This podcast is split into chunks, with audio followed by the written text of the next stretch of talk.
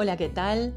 Mi nombre es Alicia y en este espacio, directo a tu corazón, te dejo una reflexión de agradecimiento que va más allá que una costumbre de buenos modales. Siempre tenemos la oportunidad de agradecer, tanto en lo positivo como lo aparentemente negativo.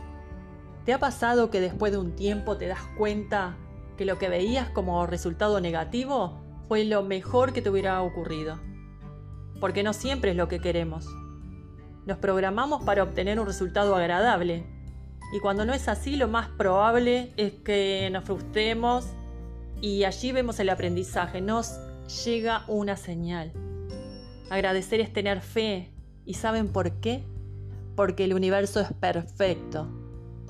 Ser agradecido de antemano nos da la certeza que lo que acontezca va a ser perfecto para nuestra situación presente.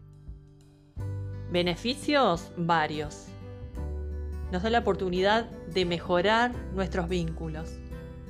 Mejora nuestro bienestar y rendimiento en nuestras actividades diarias. Consigue cambiar nuestro estado con mayor rapidez mis motivos, muchos.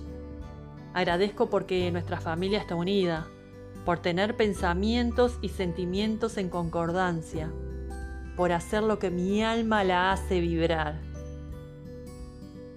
Agradecernos a nosotros mismos es muy sanador.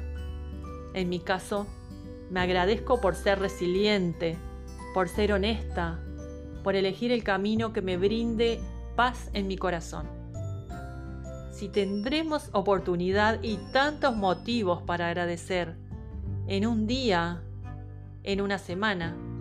Imagínate en estos meses venideros. Es una muy buena idea para programar este tiempo, que no se nos pase el 2021 como un año más. Hagamos la diferencia. Vos, ¿cuántos motivos tenés para agradecer?